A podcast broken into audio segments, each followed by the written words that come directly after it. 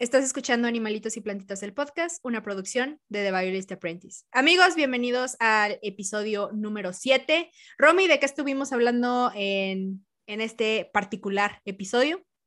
Estuvimos hablando de la vida secreta de los pandas, de esos hermosos osos que viven en China y que son los favoritos de muchísimas personas. Pero déjenme decirles que se ven inocentes, pero tienen un lado oscuro es un episodio que no se lo pueden perder. Esperemos que les guste.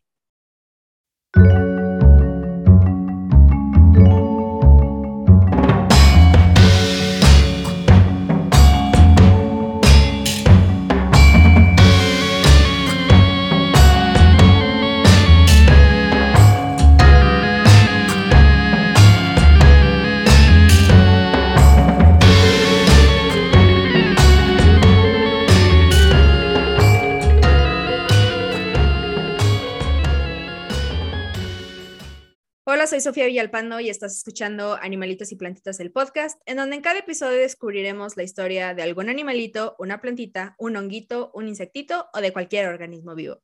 Hola amigos, ¿cómo están? Bienvenidos al episodio número 7 de Animalitos y Plantitas.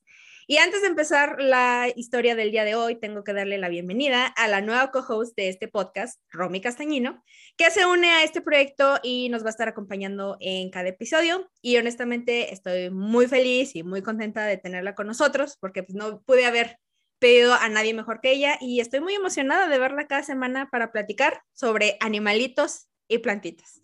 Hola Romy, ¿cómo estás? bienvenida de regreso. Estoy muy, muy feliz de ser tu co-host. Qué honor, Sofía Villalpando, qué honor, en serio. en, serio, sí, de hablar de, todos los datos curiosos de la naturaleza con la mejor host de todo, ¿qué digo? Del mundo, de, del, mundo natural, del mundo mundial. El mundo mundial. No, no, no, el, honor es mío. Muchas gracias, Romy, por, por hacer esto, esto conmigo. Y pues bueno, Romy, fíjate que el día de hoy te tengo una historia muy interesante que involucra a un animal muy adorable, universalmente adorado por su lindo aspecto, pero que ha sido ridiculizado por su apatía sexual y su anómala dieta vegetariana. Incluso varios naturalistas respetados han declarado que no es una especie fuerte y se han atrevido a pronosticar su desaparición. Ningún otro animal se ha visto tan obligado a justificar su existencia como el oso panda que sin nuestra ayuda seguramente se habría unido a los dinosaurios y al dodo en el basurero de la evolución. Así que en esta historia conoceremos un poco sobre la vida secreta de los pandas. Además, para que... Para, esto hay que decir que yo no sé la historia que me vas a presentar, entonces para mí es tan sorpresa como la audiencia. Exactamente, no, es que uno no puede revelar sus secretos antes de los episodios. Eso es importante. ¿Ya está lista, Aaron? Lista. Muy bien. Esta imagen del panda patético es un mito muy moderno. De hecho, hay dos tipos de panda. El que vive en los zoológicos y recibe un trato como si fuera una celebridad y es una caricatura de nuestra propia creación, y que en efecto necesita ayuda humana para existir. Y el otro panda, que es un espléndido superviviente que lleva 18 millones de años existiendo, de hecho, tres veces más que los seres humanos, y se ha adaptado perfectamente a su excéntrico estilo de vida. Este panda salvaje es un semental secreto, aficionado a los tríos y al sexo salvaje, con gusto por la carne y con una mordida temible, pero habita en un bosque impenetrable de un país críptico, lo que ha permitido que un impostor tome el protagonismo y que una de las marcas de animales más reconocidas no sea más que un fraude. Para un animal tan famoso como el panda, es sorprendentemente nuevo para la ciencia. Hace apenas 150 años prácticamente estaba en el anonimato, con muy pocas referencias a su existencia, incluso en China, su país natal. Eso cambió en 1869, cuando un misionero francés lanzó al panda al estrellato mundial. ¿Podemos, ¿Puedo decir algo? Romy, puedes decir lo que quieras, es tu programa. no, que el, el verdadero panda, bueno, no verdadero, pero el nombre panda surgió eh, primero en el panda rojo de, de, de Asia, ¿sabías? Eso es súper interesante. Es mi animal. Sí, lo sabía porque ahí voy para allá. Ay, ay, ay, perdón, sigue. No, no, no, está, está muy bien. De hecho, qué bueno que haces el, el, comentario, porque hay el El dato curioso. El dato curioso. El padre Armand David amaba la naturaleza casi tanto como a Dios. Es increíble que el creador haya puesto tantos organismos diversos en la Tierra, escribe en sus diarios. solo para permitir que el hombre, su obra maestra, los destruya para siempre. El buen padre satisfacía ambas devociones explorando China, un país en el que podía convertir a muchos infieles a su particular estilo de catolicismo, mientras buscaba nuevas especies para enviarlas al Museo de Historia Natural de París. No sabemos cuántas almas chinas consiguió salvar, pero el misionero tuvo sin duda una impresionante tasa de aciertos en el descubrimiento de nuevas especies. 100 insectos, 65 aves, 60 mamíferos, 52 azalias y una rana, que por cierto ladra como perro. Y si les da curiosidad, la especie se llama rana kensinensis. Entonces, todos estos organismos le deben su descubrimiento. Su legado más perdurable podría haber sido el de dar a conocer al mundo los gerbos, una subfamilia de especies incuestionablemente prolíficas, de no haber sido por su encuentro casual que le valdría su lugar en la historia de la zoología. Una tarde, mientras tomaba el té en casa de un cazador en las montañas de, Sichuan, el padre David se tropezó con la piel de un oso de color blanco y negro, de lo más llamativo, que creyó que podría resultar una interesante novedad para la ciencia. Unos días después, sus cazadores cristianos le trajeron un espécimen, que según anotó el sacerdote, no parece muy fiero y tiene el estómago lleno de hojas. Lo llamó Ursus melanoleucus, literalmente, eh, traduce, oso blanco y negro o uh, oso blanco y negro. y envió, creatividad. Sí, no, una cosa yo dije, uy, eh, no, no, no, no, y ahorita no llegamos a... Al menos no le pusieron el nombre de su nombre, pues no, al menos, al menos. Sí, al menos, no, y todavía no llegamos a los, a los nombres, no, no, no, ingeniosos que yo dije, Sofía, que yo dije, Sofía, nunca se te pudieron haber ocurrido a ti, qué bárbaro. Entonces, este sacerdote envió su piel a Alphonse Mill Edwards, es un nombre francés, seguramente lo estoy pronunciando mal, pero pues, solo sigan, sigan la historia. Editor del Museo Nacional de Historia Natural de París para su clasificación. El animal, desconocido por la ciencia, resultaba todo un hallazgo, pero Milne Edwards no quedó del todo convencido por la evaluación del sacerdote. Los dientes y la parte inferior de las garras, inusualmente peluda, se asemejaban más a los de otro mamífero que también se alimentaba de bambú y había sido descubierto hacía poco en las montañas de China un pariente del mapache al que se había dado el nombre de panda rojo, Aliurus fulgensis, que fue lo que nos dijo Romy, no, no, no, Romy, atinada, a los comités de Romy atinados. De modo que el director del museo declaró que aquel oso blanquinegro debía unirse al panda rojo para formar su propia familia, los Ailurópoda, que significa nombre ingeniosísimo, pie de panda. Familia completamente diferente a la de los osos. Así se inició más de un siglo de discusiones taxonómicas en torno al estatus de la anómala panda gigante.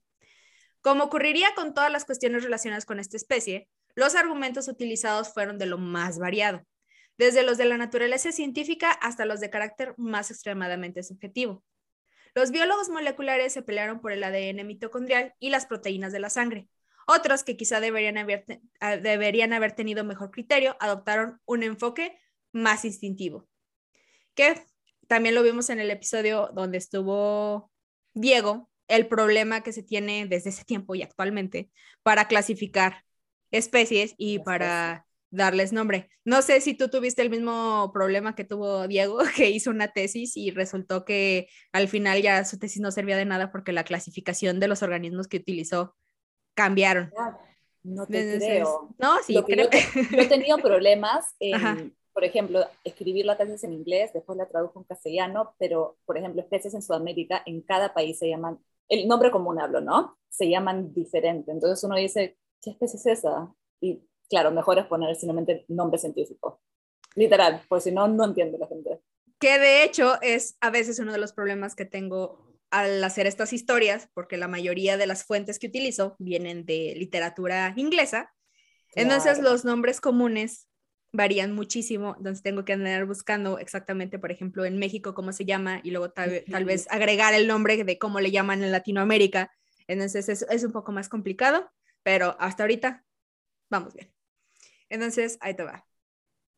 Entre estos últimos se contó el estimado biólogo y conservacionista George Scaler, quien, pese a las abrumadoras evidencias en su sentido contrario, siguió insistiendo en que aunque el panda gigante se haya más estrechamente emparentado con los osos, no es solamente un oso.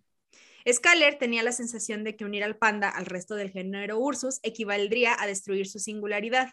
Él decía, muy inteligentemente, el panda es un panda. sabias palabras. y esa era su opinión profesional al respecto. Claro. Por desgracia para Scaler, los genetistas frustrarían su sueño a base de irrefutables evidencias ancestrales. Cuando finalmente se, se secuenció el genoma del panda, este reveló de forma inequívoca la condición úrsida del animal. El padre David tenía razón, el panda no era un panda, sino el más antiguo de los osos, uno de los primeros descendientes del linaje de los ursus, que se separó del resto hace unos 20 millones de años. Pero el nombre de panda ya se había establecido, favoreciendo su idealizada peculiaridad, y es por eso que el nombre científico del panda gigante es Ailerópoda melanoleuca suena como un trabalenguas, pero miren, estuve, estuve, practicando ese latín. Me imagino, sí, estaba esperando que te equivoques y todo perfecto. Por favor, Romina, por Dios. Por Dios. Cuando uno investiga un poco más, descubre que el panda gigante no es tan diferente de sus hermanos úrsidos. El extraño ciclo reproductivo del panda, con un breve periodo de fertilidad y la capacidad de retrasar la implantación del feto, también se da en otros úrsidos. Las crías del panda nacen muy poco formadas, ciegas, de color rosado y más o menos del tamaño de un topo. Como les ocurre a todos los osos, cuyos diminutos recién nacidos tienen un tamaño que representa menos del 1% de los adultos. Este hecho llevó a algunos antiguos naturalistas, como Claudio Eliano, que escribió en el siglo III, a concluir que el oso da, a luz a una especie de bulto deforme, sin forma ni rasgos, ni rasgos definidos, y luego la madre le da la forma de oso a lengüetazos. Lo que sabemos que pues, pues no es cierto, ¿verdad? Pero la descripción fue bastante romántica. Sí, rudimentaria, diríamos. Eliano tenía especial habilidad con las palabras que supo utilizar de manera eficaz, aunque un poco inexacta en sus descripciones del comportamiento de los osos. Así señalaba que el oso era aficionado a hibernar sin comida ni agua, haciendo que sus intestinos se deshidraten y atrofien, y que luego el animal los reactivaba ingiriendo aro silvestre, esto los hace liberar gases, para no decir otra cosa, después de lo cual se comen un montón de hormigas y disfrutan de una buena defecación, para no decir otra cosa. Sí, hemos hablado todo un episodio de nuestro querido experimento, Sofía. Creo que puedes decir la palabra. No sí, pero, pero no, es que estas ya son, estas ya son palabras mayores. Entonces, voy a dejar que la gente se imagine lo que, lo que va en esos espacios de, para no decir otra cosa. La dieta vegetariana del panda puede ser bastante limitada pero no es tan inusual entre los osos. La mayoría de los osos, a pesar de estar clasificados como carnívoros, son en realidad omnívoros oportunistas y las plantas representan al menos el 75% de su dieta. El panda ha llevado esto al extremo y se alimenta casi exclusivamente de bambú, que es más abundante en sus, montañas nativas. Otros osos son igualmente exigentes con su alimentación. El oso perezoso o besudo y de hecho estoy hablando de otro oso que no es el perezosito que normalmente vemos y que es adorable. Este se llama besudo o labiado, ¿verdad, Romy? Melursus ursinus. Ese. Para que, para que lo busquen. El nombre científico. Está adaptado a comer solo termitas y ha perdido sus dientes delanteros para simplificar su succión con una lengua extra larga. Y el oso polar tiene preferencia para darse un festín casi exclusivamente de focas anilladas, cuando hay, ¿verdad? Porque con esto del calentamiento global, pues ya no, tenemos focas. Sin embargo, esta especialización alimentaria no significa que el panda haya perdido el gusto por la carne. Que eso me parece súper loco, porque te apuesto que muy poquita gente sabe que también comen otros animales. Nuestra figura inocente del panda se Sofía acá nos está matando nuestra idea inocente del pobre panda. Por eso este episodio se llama La vida secreta de los pandas. Vamos a revelar muchas cosas que la gente no sabe de los pandas. De hecho, cuando George Scaler estudiaba a los pandas en la naturaleza, cebaba las trampas con carne de cabra, ya que era una forma muy segura de atraerlos. Y de hecho, existe registro de imágenes y de video que un panda salvaje, o sea, hay video de un panda salvaje devorando a un ciervo muerto. Entonces, como dijo Romy, se imagina. No apto para menores, no apto del, para menores. Del oso adorable, pues se, se está diluyendo cada, cada, vez más. Aún así, es el apetito sexual del panda gigante lo que más se malinterpreta. Esta mitología moderna ha sido creada por todo un desfile de pandas exportados a zoológicos extranjeros, donde gracias a nosotros han representado una farsa sexual, digna de una telenovela de la década de 1970, haciéndolos de hecho extremadamente famosos tanto a ellos como a su ridícula vida sexual. Los primeros osos panda que pisaron suelo extranjero aterrizaron en Estados Unidos justo antes de que se iniciara la Segunda Guerra Mundial aportando una necesaria dosis de alegría a una población hastiada tras años de sufrimiento debido a la Gran Depresión. Primero llegó una cría llamada Zulín, que significa un poco de algo lindo. Es la mejor traducción que pude hacer en español. Precioso. Porque, porque en, en, inglés es like something of cute or a piece of something cute. Entonces, un poco de oh. algo lindo. Eres una killing. Entonces, sus payasadas antropomórficas y su exotismo extremo se vieron amplificados por su acompañante, la diseñadora de moda y socialité Ruth Harkness. Esta insólita exploradora se enfrentó a la pérdida de un ser querido, a los bandidos y a la desconcertante burocracia, por no mencionar la indignidad de viajar en carretilla para arrancar con sus propias manos la bola de pelusa de ojos negros de las montañas de China. La escandalosa historia del rapto del panda, que entre otros elementos incluía rumores de un romance ilícito y la aparición de un malvado competidor, que al parecer había intentado sacar de forma clandestina a un panda de China antes que Harness, tiñéndolo de marrón. ¿Qué? Entonces, todo eso había alimentado a los periódicos durante meses, porque la doña señora fue a China y dijo, ay, qué bonito animalito, y se lo robó. Me lo llevo a mi casa y lo voy a pintar de marrón para que piensen que es un gran así. Oh, un perro puede ser, ¿no? ¿Qué habría pensado? No, de hecho, no, no, de hecho, la persona que, que, te dijo que el malvado competidor fue el que agarró el panda y ese sí lo pintó. No, esta señora le valió. Bien inteligente el, el, hombre Entonces, de modo que cuando la exploradora y el oso finalmente descendieron del barco, Zulin recibió una bienvenida digna de una estrella de cine. Entonces ya el periódico ya había hablado muchísimo de este pandita, que esta señora se lo había robado, que había habido otro intento de robarse un panda, entonces se lo quedó. Y obviamente fueron a, creo que fue a Estados Unidos, sí, fueron a Estados Unidos y pues ya era la superestrella el pandita. Aquella celebridad del mundo animal no defraudó las expectativas. Los humanos estamos programados para sentir el impulso de alimentar a cualquier cosa que tenga rasgos de bebé. Frente ancha y abultada, ojos grandes y más bajos de lo normal, mejillas redondas y pronunciadas. Esta es una póliza de seguro neuroquímica para garantizar que cuidemos bien a nuestros bebés. Qué hermoso. La verdad que ahorita cosas maternas, así como lo decías. no, no voy a empezar a ayudar. no, de hecho esta frase, no, sé si te acuerdas, ahí va referencia de serie, porque ya ves. No sé si te acuerdas que hay un episodio en Grey's Anatomy que no sé por qué tienen un bebé y luego está Cristina cargando este bebé y dice, ay, lo bueno que está muy bonito porque si no ya no los hubiéramos comido. No, me acuerdo, que no me acuerdo de eso. Es que como lo he visto muchas veces en el episodio 4. No te... Vean Grey's Anatomy, por favor. Se los recomendamos. Pero más de nueve veces ya tampoco. Sí, es verdad, es verdad. Los pandas, con sus marcas únicas y su forma humana de sentarse y comer, podrían haber sido diseñados genéticamente como el desencadenante perfecto de este instinto de crianza. Engañan a nuestros cerebros para que activen el centro de recompensa, la misma parte que responde al sexo y a las drogas. Así que los ah. bebés panda gigantes son esencialmente como un crack peludito y adorable. Con razón, todo tiene sentido en mi vida.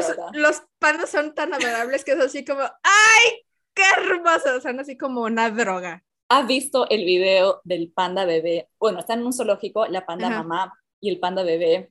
Y el panda bebé estornuda y asusta al. ah, sí, sí, sí, lo he visto. De hecho, creo que ese es uno de los primeros videos que se hicieron virales. Virales.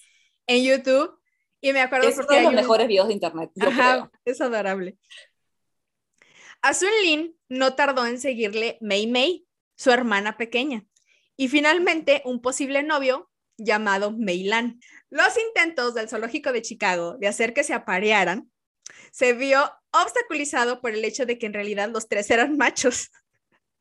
De modo, ¿Se dieron cuenta? No, de modo que mientras el mundo aguardaba con ansiedad a que surgiera un romance, los dos nuevos pandas machos no hacían más que decepcionar a la gente, al mismo tiempo que la prensa informaba de todo y de todos y cada uno de sus movimientos fallidos. Entonces, este decía, Amor entre pandas. Mei Mei corteja a su novio y no consigue nada en absoluto. Proclamaba un característico titular de la revista Life, sembrando las primeras semillas del mito de la timidez sexual de esta especie. ¡Wow! Que eran asexuales. Sí, exactamente. Algo similar pasó con otra pareja reproductora, en este caso instalada en el zoológico del Bronx, que fue recibida en 1941. Pandy y Panda. Pandy, y Panda. creatividad. Se nota que no son latinos esos hombres. Y yo dije, hombre, qué nombre tan ingenioso. No, no son latinos, pues no. ¿Qué, sé, qué será? Pero estos pandas resultaron no ser un macho y una hembra, eran dos hembras. A ver, te tengo una pregunta anatómica. Fácil lo sabe, fácil no. Supongo que no, no saben porque son como los gatos que no se ve a simple vista, ¿verdad? Ajá. claro, ¿no? Supongo. No, de hecho, lo que sigue es que la determinación del sexo de los pandas resultaría ser un arte notoriamente difícil. Y no nada más con los pandas, ¿eh? hay un montón de especies que es muy difícil distinguir entre la hembra y el macho. Como la hiena. Ajá, y también ejemplo de esto, mm, las tortugas. Las tortugas que yo, las que yo tengo, no mucha gente sabe distinguir entre una hembra y un macho, que después de que estudié biología supe cómo. Y puedo confirmar que las dos tortugas que tengo las llamé correctamente porque son hembras, las dos. Perdón, perdón ¿cómo se llaman? Es un nombre, nombres ingeniosísimos. Por eso, lo digo, quiero que, que todos primero, primero, antes de que digan los nombres, quiero hacer un pequeño disclaimer. Estas tortugas yo las tengo desde que tenía cinco años. Wow. Entonces, cuando tiene cinco años, miren, miren, tenía cinco años, o sea, disculpen. Y la otra también mi mamá me ayudó también a nombrarlas porque fueron un regalo de mi mamá. Entonces, mis dos tortugas. No, excusas. Espera, a ver. dinos el nombre, por favor. Bueno, ya, se llama Concha y Chencha. Concha y Chencha. Ajá. Nombres ingenios. Mira, es mejor que Pandi y Panda, ¿eh? Yo más digo. Disclaimer. Disclaimer. qué significa concha en Perú? Yes, I know. Ah, Eso es lo, cual es, lo cual es tristísimo porque también hay muchas cosas que después me doy cuenta que en México significan una cosa y en ah, países de Latinoamérica. eso, es lo, lo, más divertido, pues, de vivir en Sudamérica, Centroamérica, Sudamérica. Eso es lo divertido. Pues, sí. Entonces, pues. Un nombre bien singular el tuyo. Si es la primera vez que están escuchando, si es la primera vez que están escuchando esto, yo soy de México y Romy es de Perú. Entonces, en, para que entremos, entremos en el contexto de, Sofía, ¿sabes qué significa? Sí, sí sé qué significa. Conchita y chenchita. Chinchita. Chenchita. Entonces, la determinación del sexo de los pandas resultaría ser un arte notoriamente difícil, con innumerables casos de equivocación de género que llevaron a más decepciones sexuales. La verdad, tampoco ayudó mucho al caso del panda, ya que el pene del panda es prácticamente indistinguible de los genitales femeninos. Pero igual, cuando un macho y una hembra panda se encontraron finalmente en la jaula juntos, los resultados igual no fueron nada satisfactorios. ¿Qué? Así como lo escucha. No, no, no, pues. Una de las Hay que tener buen momento para. Sí, no, es que justo, justo para allá voy. Una de las más notorias de esas relaciones fallidas la protagonizó una panda llamada Chichi. Terrible nombre. ¿Sabes terrible lo que nombre. significa en Perú, no? no, ¿sabes lo que significa eso en México? Me ah, también. Ah, ya, que es la misma cosa. Pero Chichi, es... Chencha y Concha. Ahí estamos. ya, tienes el trío. Pero es chi guion chi, ¿ok? Pero, chi, chi. pero no lo voy a leer así. Entonces voy a decir chi She, ¿ok? Como con, como con SH, pero. Ah, ok, ok. Pero va con C. De hecho, el nombre es. Chichi. Chichi, bueno, no importa. La joven Chichi llegó al Zoológico de Londres en 1958 y se vio convertida en la estrella de un programa de televisión de gran éxito que documentaba cada uno de sus movimientos. Tras varios años de baños de burbujas cuidadosamente escenificados y partidos de fútbol con su cuidadora, la novela de la vida de Shishi exigiría una intriga amorosa. El otro único panda que en aquel momento vivía en cautiverio fuera de China era An An, que residía en el zoológico de Moscú. Así que en plena Guerra Fría se planeó una improbable unión este-oeste para regocijo de la prensa internacional. Chan, chan, chan. Ahí va. Shishi, sin embargo, no estaba muy dispuesta. Una vez en Moscú se peleó repetidamente con An, An, An. Bien por ti. Ajá. Shishi. Rechazando sus torpes avances. Shishi, al parecer, no se sentía atraída por los pandas. Su deseo parecía dirigirse a los humanos, especialmente a los que, a, los que llevaban uniforme.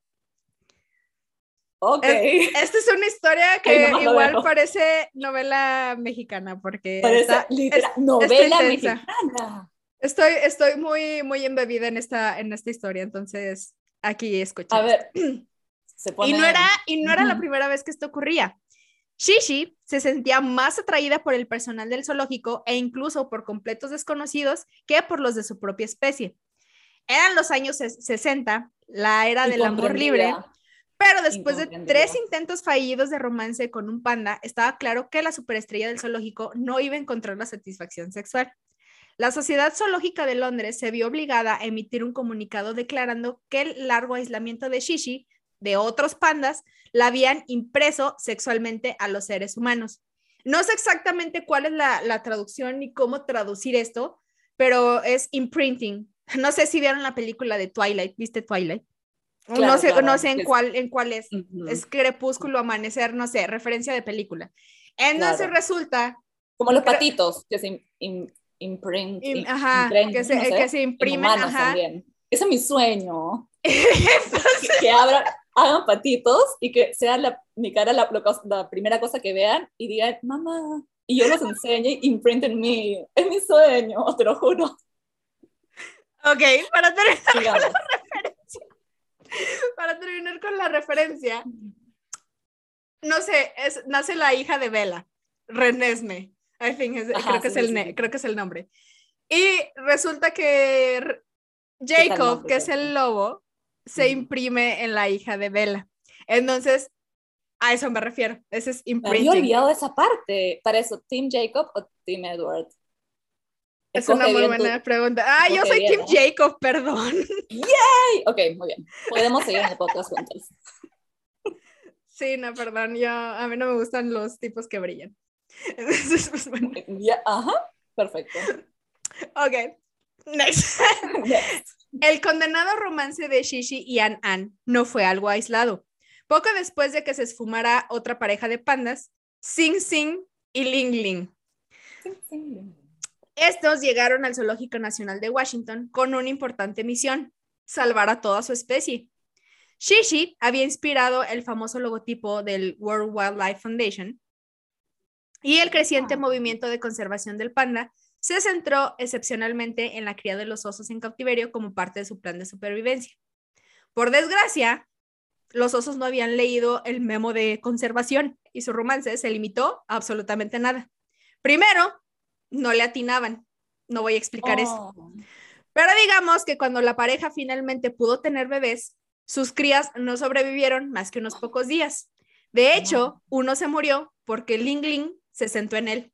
No. Oh, no. Y de hecho, ese es el punto de cuando están reproduciendo las especies en cautiverio, no sé si los has visto en los videos, Romy, que eh, los pandas normalmente les ofrecen otra cosa, les ofrecen una manzana o les ofrecen bambú. Entonces los, ah, las pandas se distraen y los cuidadores del zoológico les quitan a los bebés. Y no tanto. Que no se sienten encima. Ajá, y no tanto porque no los cuiden ni nada, pero como la especie en ese momento estaba en peligro de extinción y pues tenían que tener mucho cuidado, los, se los quitaban para que no los fueran a matar. Y normalmente los matan por accidente, no porque los quieran matar. Entonces, tristemente, después de todo esto, Ling Ling ah, mató y por eso tanto que cuidan a los bebitos, se ponen un disfraz de panda y lo ponen, oh, le dan el biberón y piensan en su mamá. Ah, más hermoso, te juro. Así como tu sueño de los patos. Así como el sueño de panda. Eh, ah, no, ah, es que si me ponen un disfraz de panda y me dejan ah. hacer eso, ahí yo ya puedo morir tranquila. En serio. Muy bien para saber. Voy a ser Sofía, la hacedora de milagros y no sé. Mi, regalo para los 30. En tu regalo de los 30 te voy a aparecer en China ahí con los fans. Tampoco, no, no puedo hacer tanto, Romy. Todavía, todavía no tengo, ya para tengo los esa... 60, los 60. Ah, dale. Te estoy dando 30 años. Exactamente, ahí vamos. Cada uno de estos dramas aumentó la percepción de que los pandas simplemente no están hechos para procrear o ser padres y que de alguna manera se les ha negado los instintos fundamentales necesarios para la supervivencia. Los llamamientos a tomar el control humano de la situación y encontrar alguna forma de obligar a los pandas a reproducirse en cautiverio se hicieron cada vez más urgentes. Y esto, voy para allá cuando me dijiste, no, pues es que obviamente pues, están en la jaula y pues no les inspira, ¿verdad? Entonces... No les inspira. Criar animales salvajes en cautiverio no suele ser fácil. Y no estoy hablando solo de los pandas, ¿eh? Cualquier animal, cada uno, como, como digo siempre, este, palabra de biólogo, depende de la especie, tiene su chiste y tiene su forma. Y solo hace falta un poco de sentido común para saber por qué. Un recinto de concreto no es lugar atractivo para un animal silvestre.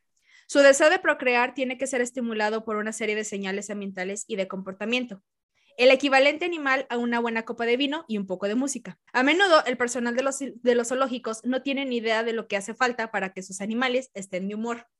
O sea, también traducción, get in the mood. ¿Pasó? Estamos, estoy, subiendo el nivel para arriba. Exactamente. Por ejemplo, el, el rinoceronte blanco resultaba casi imposible de reproducir en cautiverio, porque los cuidadores se limitaban a meter al macho y a la hembra en un corral y esperar lo mejor. Y no tenían en cuenta que los rinocerontes son animales de manada y para que un macho consiga a la hembra tiene que coquetear con varias antes de elegir a la afortunada. En los ah, pandas gigantes ocurre lo contrario. La hembra es la que es la más exigente. Como muchas personas. yo dije, en mi vida pasada yo fui panda. Eso iba a ser, no, voy a, no voy a comentar más tanto compartir en el podcast. No sabía que tanto. compartir. Que si nos vamos más a detalle, honestamente los zoológicos, no sé cuántos zoológicos existan ni hay en Perú, pero a veces hacen hasta lo imposible para reproducir a los animales. Entonces tienen que conocer toda la biología del animal, ver cómo funcionan, cómo funciona la hembra, cómo funciona el macho, porque a veces las, las especies ya están en tan peligro de extinción que es o la reproducimos o la reproducimos o esto no va a funcionar. Y es el caso de, no sé si viste la, la, el documental de SOS. La, ¿Cómo se llama? El de la vaquita, ajá, el de la vaquita marina. Pero las vaquitas marinas viven en el, en el mar Cortés, ¿no? Y quedan, ¿ahorita cuántas quedan? ¿Como siete? Menos, yo creo, yo creo que como cinco o cuatro. seis, así que son las más así al borde de extinción. Entonces, Leonardo DiCaprio eh, produjo este, este documental con eh, Andrea Crosta, con eh, el biólogo, bueno, no biólogo, él hace la parte de inteligencia, que va a, ver todo el tráfico de, la vaquita marina, pero no la vaquita marina, la vaquita marina es un subproducto del tráfico ilegal que se da la totoaba, que es un pez medio mediano que se usa, que lo utilizan la parte de Asia para comer como en sopa, es como una del, delicatez así. No, y que creo que también es afrodisíaco, entonces por eso la gente... Es afrodisíaco, ajá, sí. Ay, Dios mío, la gente. Que no tiene nada que ver. Y no tiene nada, ajá, científicamente probado, no hay nada. Pero bueno, la cosa es que utilizan estas redes y todo eso para, para, eh, para atrapar al totoaba, pero en esas redes también capturan a las pobres vaquitas marinas. Si no saben qué cosas son las vaquitas marinas, son, ¿cómo se dice en castellano? Porpoise. creo que son marsopas y a marsopas son la cosita más hermosa. Ahí está, son el oso panda de todos los...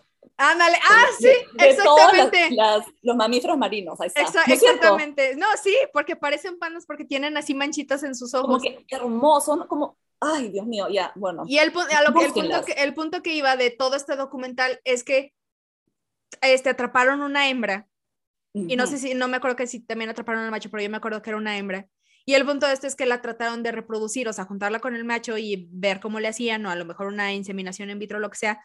Pero el punto de esto es que esos animales se estresan mucho y no son animales que puedes agarrar y puedes traerlos como perritos, porque su biología es completamente diferente. Entonces, en este documental, esa es la, la parte que narra que atrapan a esta marsopa, esta vaquita, y la trataron de reproducir y no pudieron. La hembra se estresó y se murió. Entonces, desde ahí, los científicos han estado buscando Spoiler cómo es, cómo es la manera, ajá, cómo es la manera de poderla recuperar. No sé, hasta ahorita, evidentemente todo esto pasó antes de, de lo del COVID y de la pandemia. Entonces, quién sabe en cuál es el estatus de la vaquita, pero pues, miren, no sabemos. Peliculón, de hecho es un peliculón. No sé si lo quieren ver, eh, se llama Eso es. Se llama, ajá, se llama Sea of, Shadows. Ahí está. Se llama Mar de Sombras. Ah, gracias, Romy. Eh, Romy me ayuda con las traducciones, pero sí. Y, la, y la, el documental, si es de Nagio, me imagino, y debe de estar en Disney Plus. Entonces, ahí lo tienen. Sigamos. En la década de, de 1980, George Scaler fue el primero en descubrir que estas criaturas notoriamente solitarias no son solitarias cuando se trata de sexo. Arrastrándose por los matorrales de bambú en la niebla y la nieve, observó complejos rituales de apareamiento en la que las hembras solitarias se subían a los árboles y gemían como chubaca, mientras varios machos los echaban por su atención. El macho ganador aprovechaba su premio para copular más de 40 veces en una sola tarde. También se dice que el semen del panda gigante contiene entre 10 y 100 veces más espermatozoide que un humano. De hecho, el apareamiento entre los pandas es un asunto muy rudo y muy áspero, con muchos mordiscos y gruñidos. El macho probablemente aprende la, cantidad adecuada de comportamiento sumiso dominante jugando con su madre y observándole en el acto. Las crías de panda permanecen bajo el cuidado de su madre hasta tres años. Esto les da la oportunidad de presenciar al menos una temporada de cría y aprender todos los secretos del Panda Sutra. Escúchame, ¿sabes lo que, ya, ahorita que has, dicho, ¿no? De, de, cómo los pandas bruscamente, con gemidos horribles, como Chubaca. ¿Sabes qué animal es exactamente igual? Que tú lo ves y lo amas, es demasiado peluchito. Los koalas. Ah, eso sí no lo sabía. De que no te puedes imaginar. Para, para, la gente, yo vivía en Australia y nos quedamos en una cabaña y escuchábamos así gruñidos como si estuvieran matando a alguien. Y era simplemente el koalita buscando a su hembra para esa noche campeonar es que no puedo creerlo, nunca, no sabía que tal gruñido podía salir de una criatura tan hermosa, en serio. Todo lo que hace las hormonas. También estás destruyendo la otro sueño imagen de, los koalas. Exactamente. Para otro episodio. Los pandas ocupan territorios bastante extensos de 4 a 6.5 kilómetros cuadrados y detectan a sus parejas sexuales por el olfato ya que estas van dejando periódicamente actualizaciones aromáticas de su estado en árboles designados, en las que anuncian su identidad, sexo, edad y fertilidad. Básicamente lo equivalente a un Tinder en el mundo de los pandas, pero con árboles. Mejor que Tinder, en otras palabras. Probablemente. Cuando una hembra entra en celo, despierta el interés de los machos frotando sus glándulas anales en la base de uno de estos árboles. Su olor atrae a los machos de todas partes, que compiten por su afecto en una especie de olimpiada urinaria. Las hembras prefieren a los machos que pueden dejar sus marcas de olor en lo más alto de un árbol. Los científicos han descrito que los machos adoptan una serie de posturas atléticas, ya sea en cuclillas o con las patas en alto, con el fin de orinar lo más alto posible. También se cree que los machos utilizan su propio cuerpo como atrayente, aplicando la orina en sus orejas. ¿Qué? Eh. ¿Cómo, primero, ¿cómo llega la orina a sus orejas? Eso es lo que quiero saber. No lo sé, no lo he visto. Pero... Un, un, un, misterio para descubrir, yo creo. Después del episodio es lo primero que voy a googlear. Me preguntas, yo me imagino que orinan y agachan la cabecita para que alcance. Esa es una, uno puede ser, pero no sé si por su mismo volumen, que son gorditos.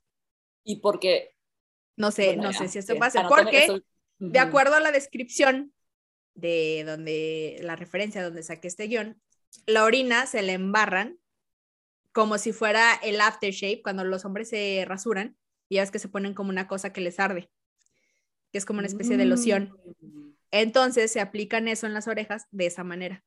Exactamente como, no lo sé, pero hasta. Los osos son conocidos por tener un sentido del, olfato extremadamente desarrollado, de modo que la corta duración del periodo de fertilidad de las hembras no es un impedimento para su reproducción en su hábitat natural.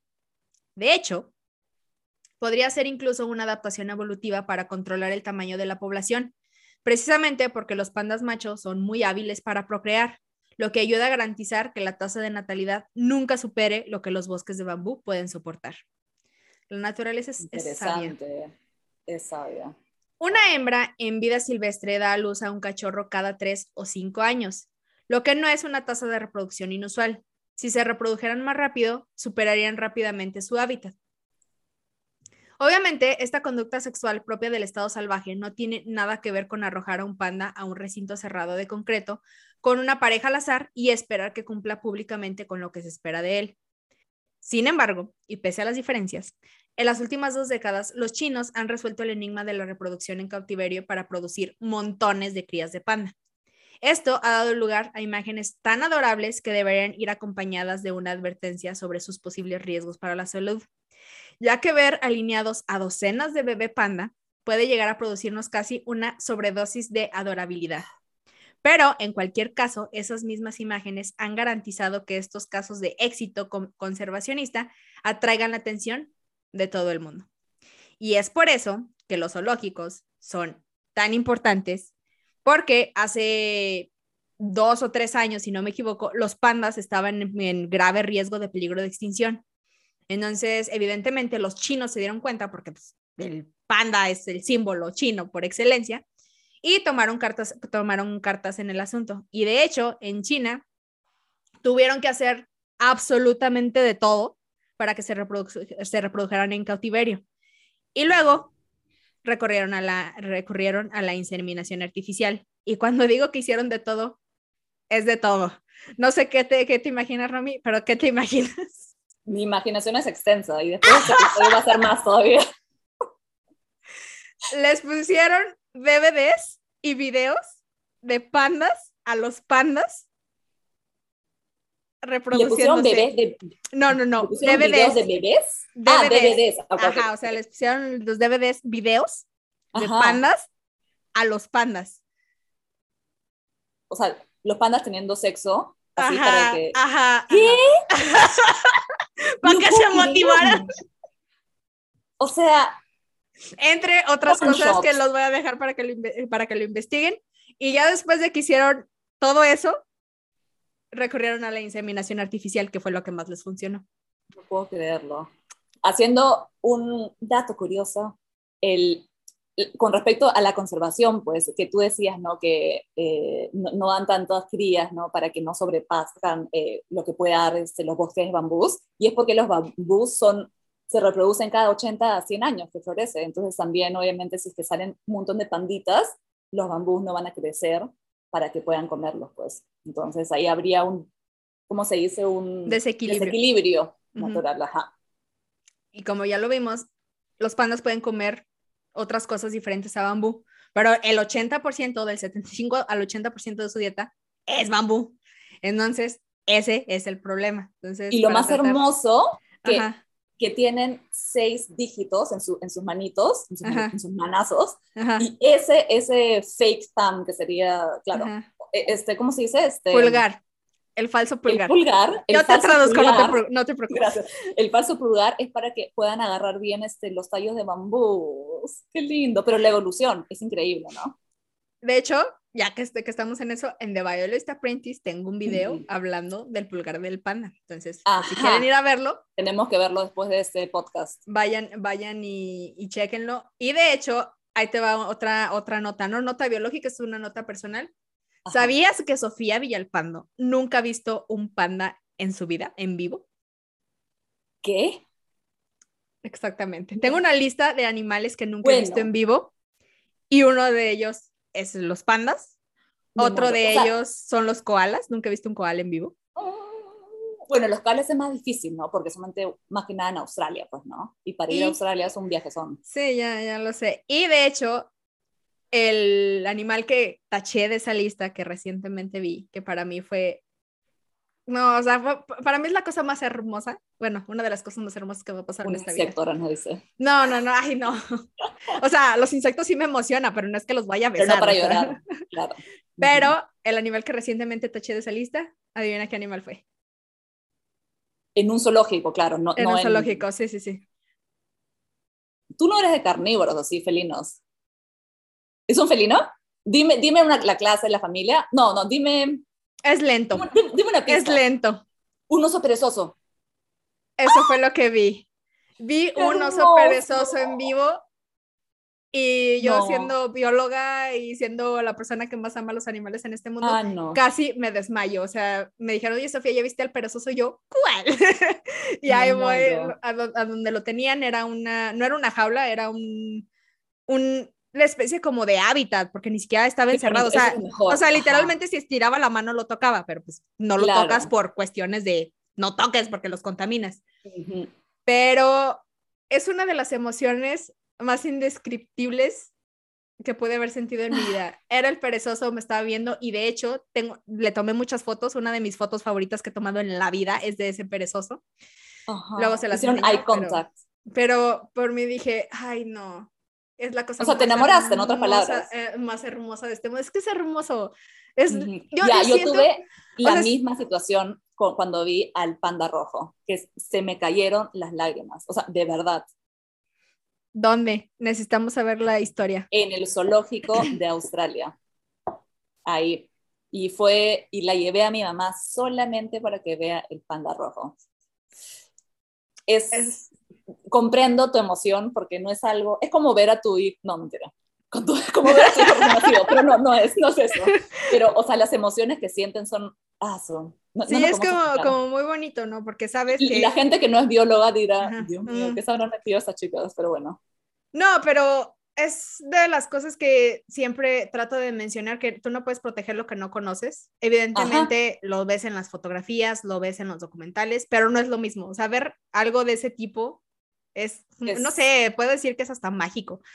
Porque los ves y dices, ¿cómo es posible que en la naturaleza exista algo tan lento? Tiene la nariz toda mojada y de apenas oh. abre los ojitos y tú dices, wow, y has estado aquí durante tanto tiempo.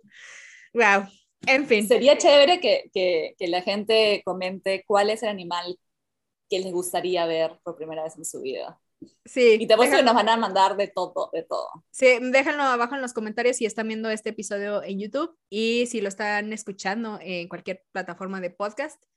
Ahí mándenlo a nuestro Instagram. Ahorita les decimos cuáles son. Pero sí. Y ya, Romy, esa es la historia de la vida secreta de los pandas. ¿Qué piensas acerca de estas gordas criaturas? Me parece que es uno de los mejores episodios porque no me imaginaba nada. O sea, es que tú lo ves tan inocentes, tan así como bebés, o sea, en serio son bebés grandes, así que todavía son que se caen, se tambalean. Hay videos de los osos pandas en la nieve, es increíble verlos. Nunca pensarías, bueno, todos los animales tienen vidas secretas. Y, ah, no, y de hecho, no sé si has visto ahorita antes de despedir este episodio, no sé si has visto los videos que también están en, en YouTube que tú dices, no sé cómo estos animales siguen aquí, cómo han este, sobrevivido, porque has visto el montón de videos que hay en YouTube de pandas cayéndose.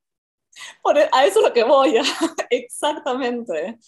O sea, pasaron toda la... Sí. Ahorita estoy, estoy, estoy mirando para abajo porque mírenlo. mírenlo. Si están escuchando esto, me está mostrando Romy un, un libro con pandas. Entonces vayan a YouTube para que lo chequen. Perdón, perdón, personas que solamente lo escuchan. y ya, esa, es la, la historia. Muy bien. Recuerden que estos episodios los pueden checar en Spotify, en Anchor y en Google Podcast. Y además no se olviden de checar los show notes donde van a encontrar imágenes, notas, artículos y referencias de cada episodio. todas las series, todos los videos que, que mencionamos en este episodio van a estar ahí. Los show notes los encuentran en TheViolettaPrince.com y también en las redes sociales. Todo lo relacionado, con animalitos y plantitas del podcast lo van a encontrar en la página de Facebook de The Apprentice. Y en Instagram lo encuentran como The Biologista. A mí en redes sociales me encuentran como Sofía Biologista. Y a mí me encuentran como Romy Raíta Bajo Castañino. Y ya, eso fue todo. Yo soy Sofía Villalpando. Y yo soy Romy Castañino. Nos saludamos en el siguiente episodio con una nueva historia. Hasta luego.